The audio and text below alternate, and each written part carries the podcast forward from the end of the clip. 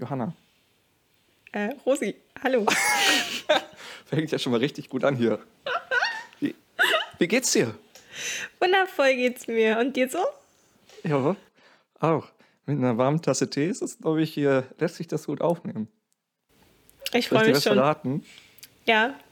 Ich habe gestern, gestern kam mein Onkel vorbei und hat meinen Backofen repariert. Ich hatte die letzten drei Jahre, die ich in dieser Wohnung wohne, einen kaputten Backofen, der nur mit Oberhitze geheizt hat. Ach du meine Güte. Das ist, also ich, ich kann sagen, ein Backofen, der nicht richtig funktioniert, ist kein guter Backofen, erstens, und zweitens richtig scheiße. Also wirklich blöd. Aber Ich hast du dich jetzt schon an deinen heilen Backofen gewöhnt oder brennt jetzt alles von unten an? Nee, es ist mega. Es funktioniert einfach tipptopp. Es hat vorher einfach nur nie funktioniert. Das Einzige, dass ich darin backen konnte, oder mein Mitbewohner und ich backen konnten, war ein Nudelauflauf. Aber das Ding am Nudelauflauf ist ja nun, die Nudeln sind schon durch und es muss nur der Käse von oben verlaufen. Ja. Und ein bisschen heiß gehalten werden. Das hat funktioniert. Wir haben mal versucht, Pommes darin zu setzen, äh, zu, zu garen, zu backen. Ja, nach einer Stunde haben wir es aufgegeben. Okay. Da waren die Pommes immer noch kalt von innen. Also Backofen kaputt, keine gute Sache. Und ich kann jetzt Ofengemüse machen und ich kann Pizza darin backen. Ich, das ist so geil. ich wollte gerade sagen, Das jetzt gibt es bei euch wochenlang Pizza, Fischstäbchen und Pommes. Ja, Fischstäbchen nicht, aber Pommes sicherlich, Pizza sicherlich auch viel und auf jeden Fall lieben gern Ofengemüse und Ofenkartoffeln. Süßkartoffelpommes in der aus dem Backofen. so wird das Leben besser. Ja, das sind ganz neue, das sind, das sind ganz neue Vibes, die ich auf einmal, nee, war nicht Vibes, aber das sind ganz neue Erfahrungen, die ich mit meinem, mit meinem Backofen zusammen sammeln kann. Ist das der seichte Einstieg in die Podcast-Folge oder schnacken Ja, wir ich- noch? Ich weiß nicht, wir können das ja einfach mal drin lassen. Gut, na dann. Ja, Auf aber worum geht's, geht's würd denn heute eigentlich? Achso, ja, das, ja. Ja? Heute geht es um ein Spiel. Ein Spiel. Ein, was für ein Spiel, Johanna?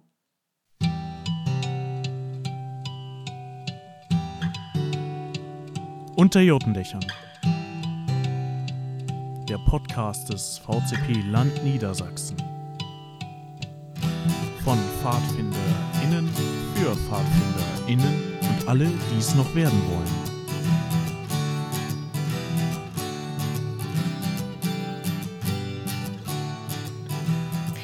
Heute geht es um ein schickes neues Großspiel, was im gesamten VCP im Mai und Juni gemeinsam von vielen, vielen Gruppen gespielt werden wird. Okay, ich habe echt keine Ahnung. Was für ein Spiel ist das bitte? Es heißt Die Abenteuer von Chewuap. Von Chewuap? Chewuap. Chewuap. Che, Sprich mir nach. Che, ja, Chewuap. Chewuap. Ja. Das ist kompliziert. Ich glaube, ich werde dich heute noch fünfmal fragen, mindestens, wie es ausgesprochen wird. Soll ich dir erklären, woher der Name kommt? Ich bitte darum. Okay. Unbedingt. Also, wir sind ja der Verband christlicher Pfadfinderinnen und Pfadfinder, kurz VCP. Ja, das habe ich auch schon festgestellt. Ja, wenn du VCP, so wie man es spricht, ausschreibst, dann kämst du auf V-A-U-C-E-P-E-H. Natürlich. Oh ja. Und wenn du diese Buchstaben einmal ganz doll durchschüttelst, das, was kommt dann heraus? Ja, gut. Ich kann es immer noch nicht aussprechen, aber ich glaube, es ist Chewuap. Genau, ganz einfach. Und du hattest diese grandiose Idee für diesen Namen. Natürlich. Natürlich. Hat man Natürlich. das nicht. Wer denn auch sonst? Alle Kritik Herrlich. und alle Begeisterung bitte an mich. Okay, ist äh, gut für unsere ZuhörerInnen. Ihr wisst Bescheid, an wen ihr euch wenden müsst, wenn ihr euch über den Namen beschweren wollt oder ihn super gut findet. Schreibt es gerne in die Kommentare oder schreibt es uns per Instagram oder wie auch immer, per Mail. Okay, das heißt, nicht nur du gehörst dieser Gruppe an, die sich diesen Namen und dieses Spiel ausgedacht hat, sondern Nein, genau. Also alle VCP-Mitglieder über 16 Jahre müssten zu Beginn des Jahres in ihrem E-Mail-Postfach einen Aufruf gefunden haben. Der eine oder die andere mag sich vielleicht daran erinnern. Da ging es darum, unter dem Betreff Pfadis bleiben. Ähm, ging es darum, dass Freiwillige gesucht wurden, die ähm, jetzt vielleicht ein bisschen Zeit gerade haben oder Lust oder beides, sich nochmal zu überlegen, was wir jetzt machen, wenn ähm, dieses Jahr die Pandemie noch gar nicht vorbei ist. Denn ah, ich weiß nicht, Rosi, ob du dich erinnerst, aber damals im Dezember 2020. Lange ist es her. Sehr lange. Da haben irgendwie ein paar von uns, also gedacht, im neuen Jahr wird ja alles besser. ja, tatsächlich.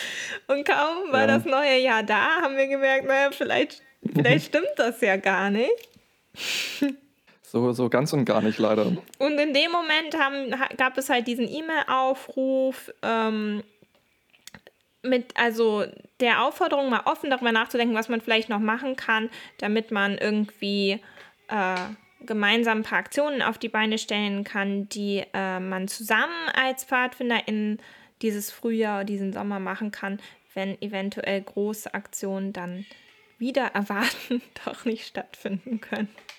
Spannend. Also ihr habt euch zusammengefasst, ihr habt Bock gehabt, irgendwie was zu machen, habt dafür MitstreiterInnen gesucht und die, denke ich, auch gefunden. Genau. So wie es zumindest aussieht. Also sonst wäre wahrscheinlich dieses Spiel nicht entstanden. Richtig. Also unter diesem Aufruf Fadis bleiben haben sich ein paar, paar verschiedene Projekte ähm, hm. gebildet und eines davon, also die könnt ihr alle auf der VCP-Homepage bzw. auf dem Blog nachgucken. Und eines davon ist eben dieses Großspiel, was jetzt im Mai und Juni stattfinden wird. Mhm. Okay. Und dieses Großspiel heißt? Die Abenteuer von Che Wuap. Die Abenteuer von Che Wuap. Cool, hört sich gut an. Aber worum bitte geht es in die Abenteuer von Chewuap. Das ist genau, es spielt in der Welt Chewuap.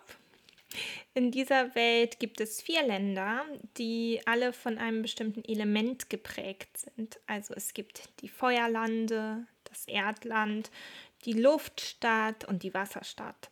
Und ähm, in diesen Ländern wohnen Zauberer und Zauberinnen, die einer Elementargilde angehören die also die uralte Elementarmagie beherrschen und mit ihrem jeweiligen Element eben zaubern können. Uh, zaubern hört sich gut an. Ja. Und ähm, dann passiert aber etwas in dieser Welt. Etwas geht schief und ähm, das müssen die Gruppen, die mitspielen, äh, versuchen zu reparieren im Laufe von insgesamt fünf Gruppenstunden in diesen beiden Monaten. Genau. Und dafür müssen sie zusammenarbeiten und Aufgaben lösen und kooperieren und vielleicht auch ein bisschen rivalisieren. Und darum soll es gehen. Spannend. Und diese Welten, wie stellt ihr euch diese Welten vor? Also was, also du hast gesagt, es gibt vier Welten. Einmal irgendwie Feuer, Land, Wasserland, äh, also die vier Elemente sozusagen, Erdland und Luftland. Genau. Und diese vier wie, wie, soll das, wie soll das funktionieren? Also wie soll diese, diese Spielidee, dieser Aufbau dann funktionieren? Also es gibt dieses, das ist ein gemeinsames Großspiel, wird aber in die Hände von den Gruppen gegeben, sozusagen. Und die Gruppen Genau, also wir gehen, gehen in der Planung davon aus, dass ähm, die ich sag mal, die Corona-Regeln so sein werden im Mai und Juni, dass ähm, sich kleine Gruppen treffen können vor Ort unter mhm. Hygienebedingungen und dass deshalb Gruppenstunden stattfinden können. Ähm, und deshalb ist das Spiel so aufgebaut, dass die Gruppen, die sich anmelden, von uns als Spielleitung ähm, Spielmaterial zugeschickt bekommen mit Aufgaben und mit einer Geschichte, die durch äh, Videos und anderes Material dann einem über die Wochen hin weiter erzählt wird. Und mhm. ähm, die Gruppen können in ihrer eigenen Gruppenstunde zu den normalen Zeiten halt diese Aufgaben machen und das Spiel spielen und schicken dann also treten dann in Kontakt mit anderen Gruppen, indem sie denen zum Beispiel Post zuschicken oder das Lösungswort zuschicken, was die brauchen, Ah, um in okay. der nächsten äh, Woche weiterzuspielen. Oder auch nette Sachen zu packen. Also äh, Freundschaften mit, and mit Gruppen in, aus anderen Elementargilden zu gründen. Am Anfang wissen die Leute nur von ihrer eigenen Gilde oder haben nur mit ihren eigenen, also die äh, Zauberer sind halt in Gilden organisiert, die äh, nur ihrem eigenen Element erstmal angehören. Aber sie müssen sich mit den anderen, mit den Gilden aus anderen Elementen zusammenschließen. Was vor allem über Postsendungen passieren Postweg. wird. Ja, wir wollen das Spiel nämlich nicht so sehr digital machen, weil wir das Gefühl haben, dass viele Leute schon sehr viel Digitales gemacht haben. Ähm, deshalb, genau. Ja. Okay, das heißt, diese, diese, die Stämme die, oder die Gruppen, die dann mitmachen, können sich untereinander dann auch über den postalischen Weg oder sollen sich sogar über den postalischen Weg connecten und über den Spielstand, über die jeweiligen austauschen. Also man kann zum Beispiel an einer bestimmten Stelle im Spiel nicht gut weitermachen, wenn man nicht auf das aufbaut, was die Gruppe Ah. eines anderen Elements schon vorher gelöst hat.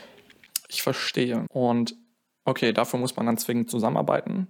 Und wie, wie können die Gruppen auswählen? Oder nee, erstmal eine ganz andere Frage. Wann soll das denn überhaupt stattfinden, das Spiel? Das Spiel soll im so ähm, bisschen. Mai und Juni stattfinden. Und ähm, Okay. es ist so, dass ähm, der Mon erste Montag im Mai ist der 3. Mai. Das heißt, das ist der erste Spieltag. Und es gibt für jede Gruppe an ihrem normalen Gruppenstundentag alle zwei Wochen eine neue Aufgabe, beziehungsweise die Storyline geht dann weiter.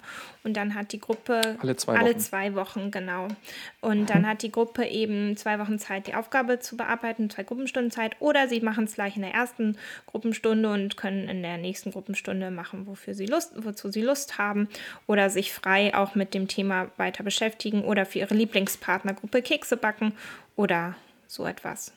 Und 14 Tage Okay. später gibt es dann die nächste Aufgabe. Aber die Voraussetzung, um daran teilnehmen zu können, ist schon, dass sich die Gruppen auch treffen untereinander. Ähm, wir arbeiten gerade daran, eine Variante anzubieten dafür, dass äh, damit Gruppen teilnehmen können, bei denen es nicht erlaubt ist, dass die Gruppen sich und, äh, vor Ort treffen. okay.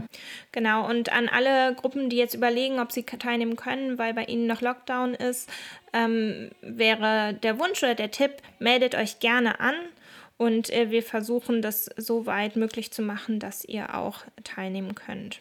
So dass auch wirklich dann alle die Möglichkeit haben, egal ob in Präsenz oder dann eventuell digital oder wie auch immer. Genau, aber da, wo es Präsenz Daran- möglich ist, wollen wir auch Ja. möglichst viel halt nicht digital machen. Verständlicherweise. Ja. Ich glaube, das ist tatsächlich diesmal. Und das hat sich herausgestellt, dass es doch ziemlich voll geworden ist mit digitalen Angeboten und dass viele Leute da einfach keine Lust mehr drauf haben. Genau. Verständlicherweise leider. Aber es ist halt so.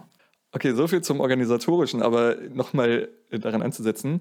Ist das denn jetzt eigentlich kostenlos oder ist, müssen, müssen die Gruppen dafür was zahlen und für welche Altersstufen eigentlich? Ja, genau, so ein paar Rahmenbedingungen. Also es ähm, können alle VCP-Gruppen mitmachen, ähm, bis zu zehn Leute in einer Gruppe und es ähm, richtet sich an also alle Altersgruppen. Wir werden zwei Varianten vom Programm machen, also äh, das so ein bisschen ans Alter anpassen. Ähm, es gibt ein, eine Variante für unter 13-Jährige und eine, für alle ab 13. Also Okay. es gibt nicht für jede, für jede Stufe, aber so grob was für Jüngere und was für Ältere. Ähm, und es ist ohne Teilnehmerbeitrag. Man kann sich einfach anmelden ähm, unter www.vcp.de-pfadfinden. Das ist äh, der Blog unseres Verbandes. Dort äh, findet ihr die Anmeldung und ähm, es kostet, wie gesagt, keinen Teilnehmerbeitrag. Eventuell kommen auf die Gruppen also ähm, kleine Ausgaben für so was wie Bastelmaterial hinzu, falls man die nicht sowieso schon zu Hause hat oder beziehungsweise im, im Gemeindehaus oder im Gruppenraum hat. Ähm, der An das ist noch wichtig, der Anmeldeschluss ist schon ganz bald und zwar am 16. April. Also Oh. wer vorhat mitzumachen, meldet euch schnell an. Ähm, ihr könnt euch als Gruppe anmelden und ähm, braucht deshalb auch nicht, die, ihr müsst nicht die Namen von euren Gruppenkindern oder sowas angeben. Äh, wir brauchen aber eine Anschrift, wo wir Spielmaterial hinschicken können. Das kann vom Gruppenleit, von der Gruppenleitung sein oder vom Gemeindehaus, aber so, dass es rechtzeitig ankommt, sollte es sein. Und diese Anschrift müssen wir auch an andere Leute weitergeben, aber sonst ähm, geben wir keine Daten weiter. Das sage ich so, weil wir die Frage schon mehrmals bekommen haben, ob das mit den hm, Eltern abgeklärt werden muss ja. oder so. Aber ihr könnt einfach eure Gruppe anmelden, ohne da Datenschutzbedenken zu haben. Nur die eine Anschrift von der Gruppenleitung, die solltet ihr mit angeben. Spannend. Wollen wir weiter über die, also was mich noch echt interessieren würde, ist, also diese, die Idee von dem Spiel, haben wir jetzt ja schon, also wir haben was Organisatorisches gehört und auch schon diese grobe Idee vom Spiel. Aber wie genau stellt ihr euch das denn weiter vor? Es gibt, wie gesagt, diese vier, ähm, diese vier Lande, diese vier Elementgruppen, Feuer, Wasser und äh, Feuer, Wasser, Erde. Feuer, oh Gott, jetzt bin ich durcheinander gekommen. Feuer, Wasser, Erde und Luft. Ja, es ist gar nicht so einfach. Aber gut. Und was ist die Aufgabe dann von den Gruppen? Was müssen sie machen mit diesen, in diesen Ländern oder Landen? Ja, das ähm, will ich, glaube ich, gar nicht unbedingt noch weiter mhm. verraten, als ich schon gesagt habe. Also es wird so sein, dass ähm, es eigentlich wunderschöne Länder sind, in denen man gut leben kann, aber es wird etwas passieren in der ersten Gruppenstunde und Ui. etwas wird aus dem Gleichgewicht geraten, was man dann wieder reparieren muss. Ähm, mehr ist äh, Überraschung, mehr will ich nicht verraten. Wir können euch aber einen kleinen Einblick darin geben, wie es in dieser Welt aussehen wird mhm. oder jetzt heute aussieht vor Spielbeginn. Jetzt ist spannend. Du kriegst also einen kleinen ähm, Trailer dafür. Genau, wir haben einen Trailer zum Hören und zwar haben wir für diese vier Länder kleine Texte, die ihr euch gleich, wenn ihr euch äh, am besten je nachdem, wo ihr gerade seid und das gefahrlos tun könnt, einfach zurücklehnt, eventuell die Augen schließt und euch vorstellt, ihr werdet vor Ort, ihr werdet quasi in den Kopf einer, eines Bewohners oder einer Bewohnerin äh, dieser Regionen hineintransportiert und könnt einen kleinen Einblick bekommen, wie denn der Alltag in diesen vier Ländern heute vor Spielbeginn Spannend. so aussieht. Ich würde sagen, vor Spielbeginn, du hast ja eben schon gesagt, das wird sich dann gravierend etwas ändern in der ersten Gruppenstunde. Du, du, du, genau. Ich bin sehr, selber sehr gespannt. Aber ja, wir werden, ja, ich bin sehr gespannt, was dabei rumkommt am Ende und wie sich diese Geschichte so entwickelt. Hoffentlich auch weiter äh, an dieser Idee entlang, beziehungsweise an diesem, was ihr euch gleich anhören könnt entlang. Ja, da darfst du gespannt sein. Ich bin wirklich sehr Würde ich sagen, ähm, Hörspiel ab Hören wir mal rein. So sieht's aus. Ein lautes Zischen fährt über den Marktplatz. An dir vorbei düst ein bunter Funken, welcher seine Farbe von Blau nach Violett, dann ins Grünliche ändert und dann von einem Rotton wieder zurück zu Blau wechselt. Seine Richtung scheint unbestimmt. Mit zunehmender Entfernung wird das Zischen immer leiser. Das Funkeln jedoch bleibt genauso stark. Rechts und links von dir stehen dicht bepackte Marktstände aneinandergereiht. Du kannst kaum erkennen, welche Waren die einzelnen Stände anbieten, da sich bereits große Menschenmengen vor ihnen gesammelt haben und sich um die Aufmerksamkeit des Verkäufers drängen. Du läufst weiter und kommst an einen großen Platz. Viele Tische und Bänke stehen hier in Reihe. Gildenmitglieder speisen zusammen und schwelgen in festlicher Stimmung. Ehe du dich entscheiden kannst, weiterzugehen, packt dich ein gut gelaunter Festbesucher und setzt sich an den Tisch, an welchem er noch mit elf weiteren Personen zusammen feiert. Sehr heiter erzählt er dir davon, dass das Gildenoberhaupt, welches bei solchen Festlichkeiten traditionell die Speisen zubereitet, heute wohl in absoluter Höchstform ist. Er zeigt dabei auf die Mitte des Platzes, an welchem alle Tischreihen zusammenlaufen. Auf einem Holzpodest steht ein großer Kessel, welcher neben dem ebenfalls wirklich großen Mann, der vor dem Kessel steht und mit einem wirklich großen Löffel im Kessel herumrührt, gar nicht mehr so groß wirkt. Bunte Rauchschwaden umkreisen die Feuerstelle und immer wieder schießen schillernde Funken aus dem Kessel. Genau so welche, wie vorher an dir vorbeigeflogen sind. Das Zischen geht hier jedoch angesichts der Massen an parallel laufenden Unterhaltungen zu Tisch unter. Der Mann am Kessel greift immer wieder in einen großen Sack, welcher neben ihm steht, gefüllt mit einem gräulich roten Pulver, und haut eine ganze Handvoll des Pulvers in den Kessel. Daraufhin sticht eine gewaltige Feuerwolke aus dem Kessel heraus und verdunkelt den Himmel für einen kurzen Augenblick.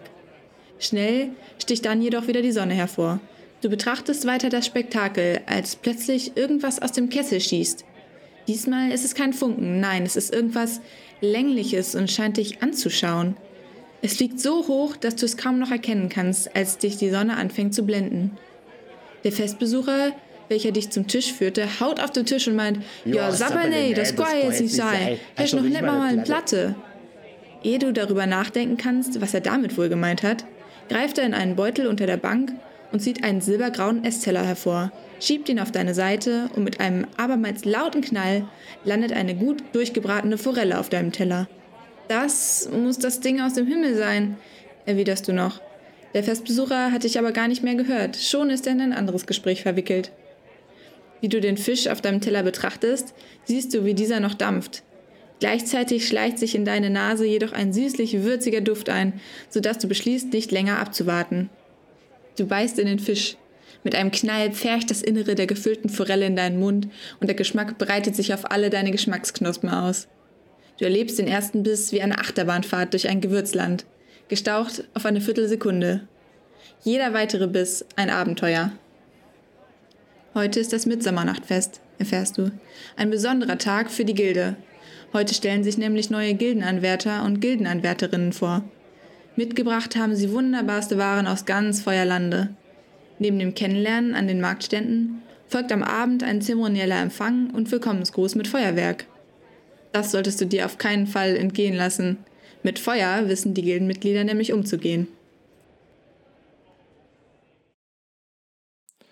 Die Wassergilde.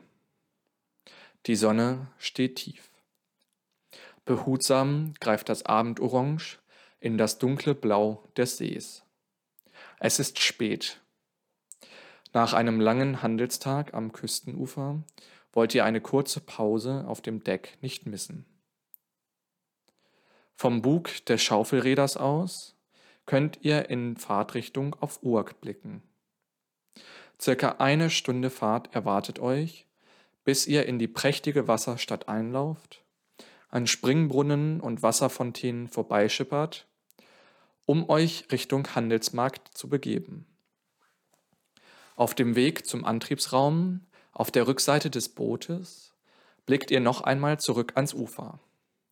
In der Ferne steht, seht ihr Feuerwerk den Abendhimmel erleuchten. Der Rest bleibt durch die hohen Berge, die den See umschließen, verdeckt. Die einzige Schneise im Bergring lässt euch tagsüber auf die Luftstadt Arkerus blicken. Die Dämmerung schränkt eure Sicht jedoch ein. Vom Dach des Bootes schießt plötzlich unter lautem Dröhnen eine Fontäne in die Höhe. Das ist ein Zeichen. Schnell gehst du unter Deck und kümmerst dich um den Antrieb des Bootes. Nach getaner Arbeit schreitest du unter Deck an Säcken gefüllt mit blau schimmernden Steinen vorbei. Dein Ziel? Das Bug. Dort angekommen triffst du auf einen Teil der Crew. Es wird Karten gespielt. Ein Matrose liegt bereits in der Koje. An dem Lärm der anderen scheint er sich nicht zu stören.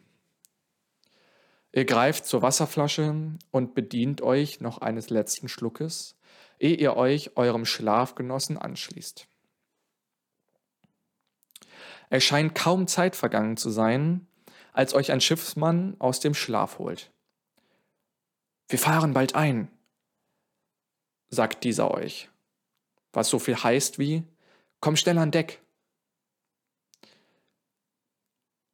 Auf der Oberfläche strahlen euch bereits Lichter der Stadt entgegen.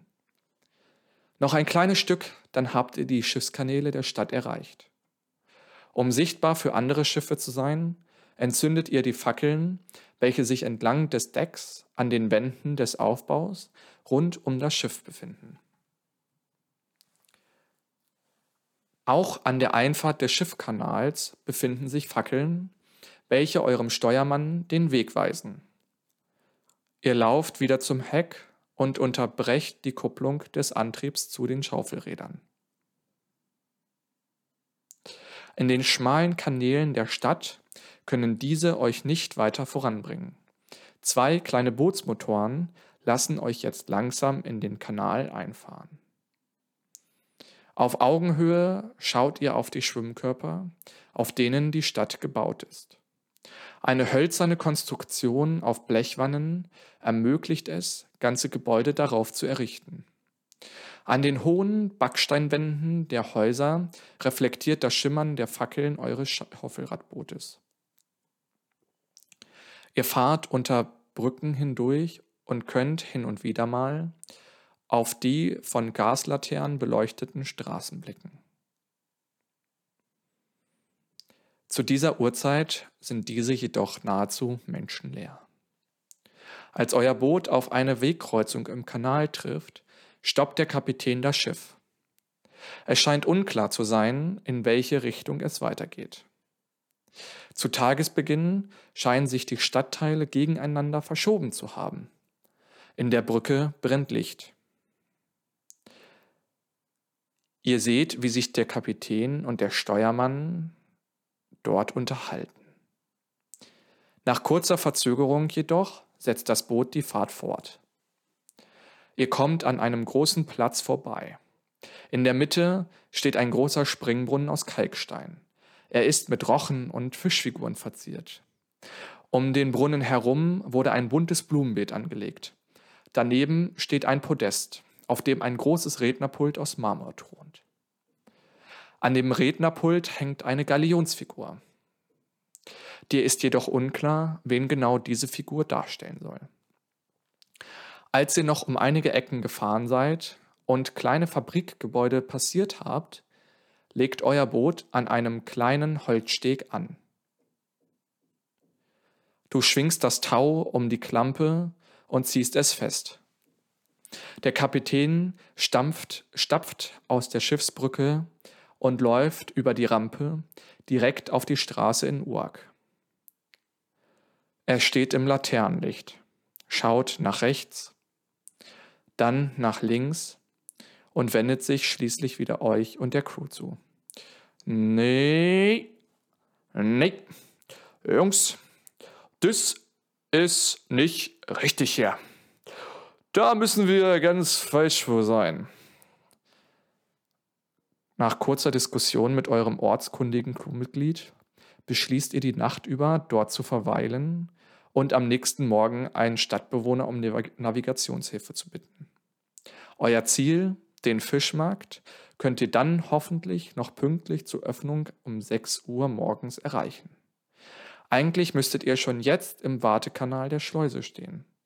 Viele Händler reisen nämlich schon, wie auch ihr, am Vorabend an, um sich einen der ersten Plätze in der Warteschlange zu sichern. Ihr löscht die Fackeln und geht unter Deck.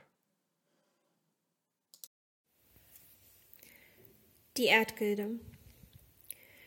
Du stehst am Ostwald, an der Grenze zu Wasserlande, und blickst von der kleinen Richtung nach Erdlande. Über die Baumkronen hinweg erkennst du in der Ferne begrünte Bergspitzen, verpackt in weiße Wolken. An die Lichtung treten immer wieder verschiedene Tiere heran. Hasen, welche auf Nahrungssuche auch mal zwei bis drei Meter aus dem Wald heraushoppeln, sich einen der blühenden Löwenzahnhalme krallen und dann wieder in den Wald zurückhoppeln. Manche Hasen scheinen sich aber auch super wohl zu fühlen und bleiben einfach auf der Lichtung sitzen. Auch Rehe mit weißen Punkten im Fell grasen auf der Lichtung. Am meisten Bewegung bringt jedoch die Vielzahl an Vögeln ins Bild. Auf deiner Reise zu den Rubinschlöten hast du dir für den heutigen Tag als Ziel gesetzt, den Nordwald zumindest bis zur Hälfte zu durchqueren. Man hat dir von dem Volk der Burs erzählt.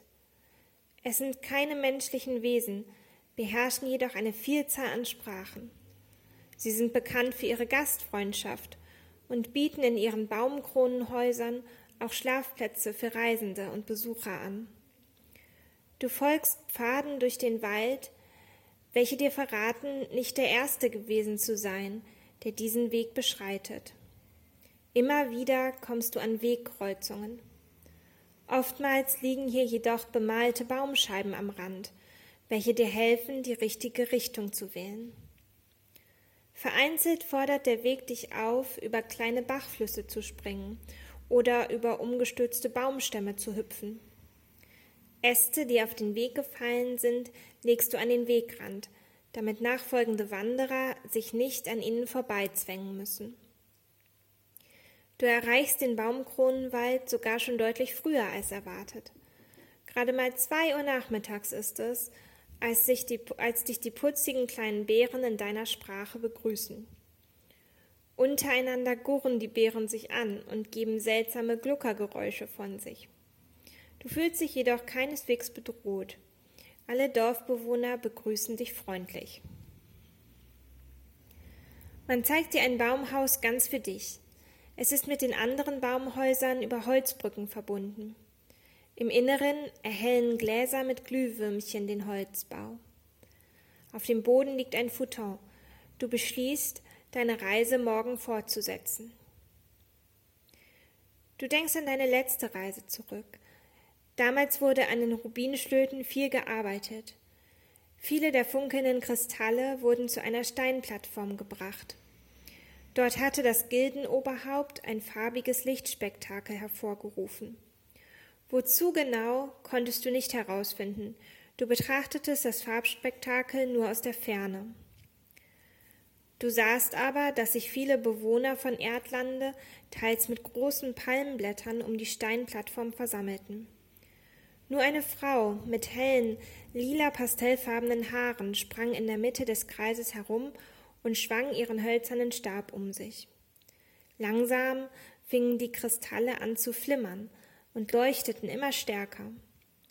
Dann stiegen Lichtschwaden aus den Kristallen empor und vereinten sich in gut fünfzehn Meter Höhe zu verschiedensten Gebilden. Mal erkanntest du einen rennenden Bären, mal einen Hasen. Auch ein herumhüpfendes Reh erkanntest du in dem Lichtbild.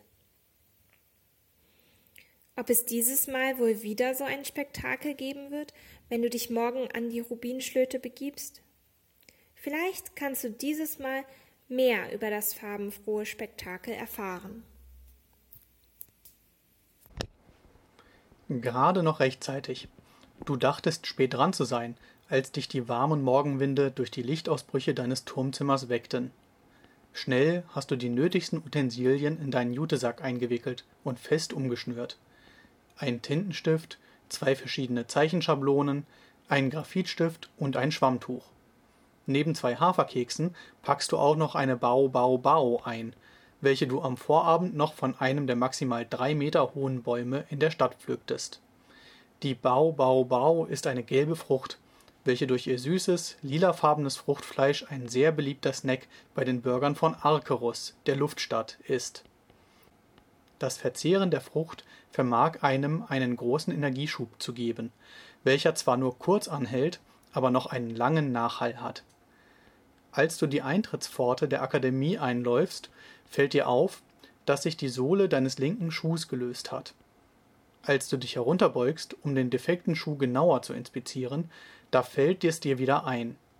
Bei deinem Flug zur Physikakademie nutzt du wie jeden Tag die Lufttransportströme in Arkerus.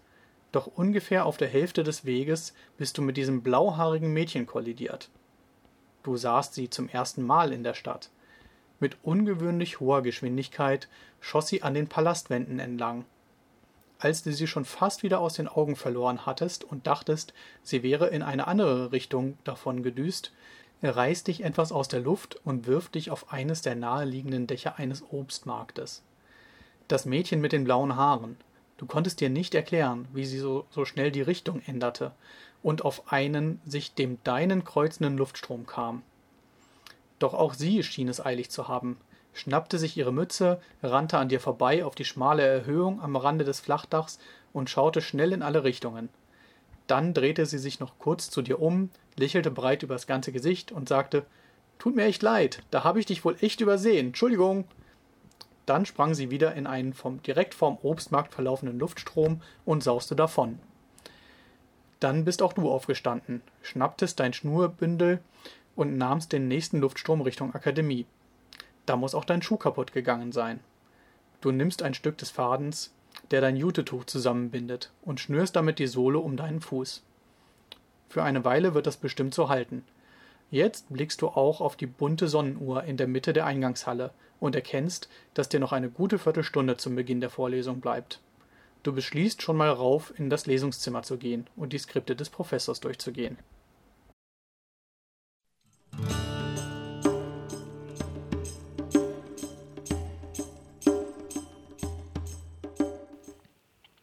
Ja, herzlich willkommen ähm, zurück von dieser Gedankenreise. Äh, wir hoffen, ihr konntet ein bisschen einen Einblick in die wundervolle Welt von Che Wuab bekommen. Schön, dass du es immer so langsam aussprichst, damit auch alle genau hören, wie es denn jetzt ausgesprochen werden muss. Inklusive mir. Das ist Absicht. Was? Wir wollten noch mal so ein bisschen darauf hinweisen, wann jetzt eigentlich der Anmeldeschluss ist. Ne, Johanna? Genau, also wer jetzt ein bisschen Lust bekommen hat darauf, äh, meldet euch an, meldet eure Gruppe an. Ähm, und zwar macht das schnell, denn äh, der Anmeldeschluss ist ähm, bereits am 16. April, Also Freitag. was hoffentlich noch in eurer Zukunft liegt. Mhm. Ganz, ganz fix. Und wenn ihr euch jetzt fragt, wo könnt ihr euch anmelden, ähm, wir packen den Link zum VCP-Blog, wo ihr die Anmeldung findet, in unsere Podcast-Beschreibung. Genau. Und alle weiteren Informationen werdet ihr da dann auch finden. Genau. Also in unserer Beschreibung vom Podcast. Und damit sind wir, glaube ich, auch für den Teil durch, oder? Damit sind wir durch. Aber wir haben noch was. Richtig, oder? Wir haben da noch was. Und zwar haben wir noch die Kategorie. Ja, und die Kategorie ist dieses Mal wieder das Fadi-ABC. Und welchen Buchstaben, Johanna, haben wir denn heute bei unserem Fadi-ABC? Ha. Das Ha. H. ja. Wunderbar.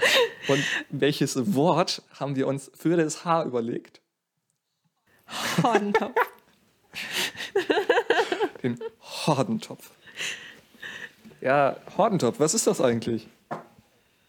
Der Hordentopf ist so ein riesengroßer äh, Topf, den man übers Feuer hängen kann oder auf den Gaskocher stellen kann. Der viele denken, er wäre schwarz. Viele Hordentöpfe sind, glaube ich, mittlerweile auch einfach schwarz. Mindestens von unten runter. Auf jeden Fall. Ja, und damit kann man auf einem Lager dann ganz entspannt Essen kochen. Das ist eigentlich nur ein Metalltopf ähm, aus Edelstahl, der, in dem man, also ein großer Topf, in dem man dann Essen kochen kann. Alles zubereiten kann, was man so will, Genau. mit einem großen Henkel oben dran. Relativ dünn, wahrscheinlich damit er leicht ist zum Mitnehmen, so würde ich mir Ja, vorstellen. es gibt unterschiedliche, es gibt welche mit Henkel oben dran, es gibt auch welche ohne Henkel.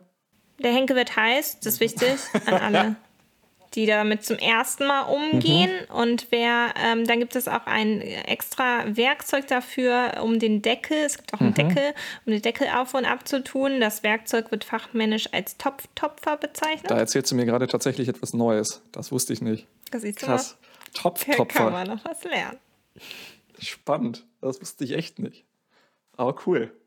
Es ist ja hier, äh, es, es lernen ja alle was bei diesem Podcast. Aber du weißt, Ja, was ich meine, ne? Ähm, witzig. Aber ich wusste nicht, dass das Ding so heißt. Ja, und in diesem Topf oder diesem Hordentopf oder in diesen Hordentöpfen wurden schon ganz, ganz, ganz, ganz leckere Gerichte gekocht. Und äh, es, äh, ja, es, äh, soll ich mal erzählen, was mir passiert ist mit so einem Hordentopf? Ja, erzähl mal deine lustigste Hordentopf-Geschichte Mhm. noch. Für alle, die immer noch zuhören. Die hat, ähm, die hat gar nicht direkt was mit einem Hordentopf zu tun, aber hat sich um einen Hordentopf herum abgespielt. Und zwar war das auf dem letzten Bundeslager. Ich hatte ähm, Hunger abends, nachts. Ja, es war tatsächlich schon Nacht. Und dachte, es, ich war Mitarbeiter auf dem, beim Bundeslager, im niedersächsischen Teillager. Und dachte, es wäre eine gute Idee, einfach mal in die Küche zu gehen und sich ein Brot zu, schnapp, zu schnappen und das zu essen. Ähm, und das Ding war, ich wollte aber auch Zähne putzen gehen. Und ich dachte, es wäre eine gute Idee, Zähne putzen und Essen miteinander zu kombinieren. Ihr könnt euch vorstellen, ist keine gute Idee. So gar nicht. Es ist Aha. auf jeden Fall darin geendet, dass ich meine Zahnpasta genommen habe und eine Scheibe Brot und vor dem Hortentopf eine Scheibe Brot mit der Zahnpasta beschmiert habe und fröhlich im Beisein von anderen diese Scheibe Brot verzehrt habe. Danach war ich glücklich. Ganz glücklich. Ich hatte nämlich zwei Sachen auf einmal. Ich war satt und ich hatte meine Zähne geputzt. Zumindest so indirekt. Und konntest glücklich und zufrieden schlafen. und konnte gehen. glücklich und zufrieden schlafen gehen. Ja, Rosi, vielen Dank für diesen Schwank aus deiner Jugend. Und wenn ihr, liebe HörerInnen, euch jetzt denkt, das hatte überhaupt nichts mit einem Hordentopf zu tun, dann könnt ihr uns schreiben. Und euch und uns eure Geschichte eines von einem Hordentopf erzählen. Genau, und schreiben könnt ihr uns um auf Instagram unter, unter Jurtendächern oder ihr schreibt uns eine E-Mail. An podcast.vcpnds.de. Genau, und ich habe noch einen Meistertipp an alle Mutis, das darf ich so sagen, seit ich selbst in diese ehrenwerte Kategorie gehöre. An alle Mutis, die einmal einen Hordentopf mit nach Hause bekommen, zum Beispiel, weil ihr Kind das mit nach einem Hike mitnimmt. Man muss ihn nicht so lange putzen, bis er nicht mehr schwarz ist. Das geht natürlich auch an alle Puppies. Denn Das geht auf jeden Fall an alle Puppies, aber ich kenne nur eine Mutti, die das jemals gemacht hat und es tat mir furchtbar leid. Ja, das glaube ich. Ja, das, das Schwarze, das muss einfach so sein. So ein Hordentopf muss nicht wie so ein normaler Topf, den man so auf den Herd stellt und dann irgendwann wieder in, den, äh, in die Schublade oder in den Schrank blitzblank sein. Nein, der hat einfach schwarz zu sein am, irgendwann. Am Anfang natürlich nicht, das ist ja neu und brennt sich dann aber irgendwann ein. Also keine Sorge, so ein Ding ist einfach schwarz und kann auch schwarz bleiben. Und Vorsicht, man kann sich auch gut einsauen. Mit dieser Ja, Schwärze. Innenputzen reicht. Innenputzen reicht absolut. Außen, Lass ihn einfach so. Das hat Stil. Das gehört sich so. Umso schwärzer ein Ja. Hordentopf ist, umso mehr Geschichte steckt dahinter. das ist ein schönes Abschlusswort. Damit würde ich sagen, verabschieden wir beide uns. Bis zum, Bis zum nächsten, nächsten Mal. Mal. Sagen. Gut Gut Fahrt. Fahrt.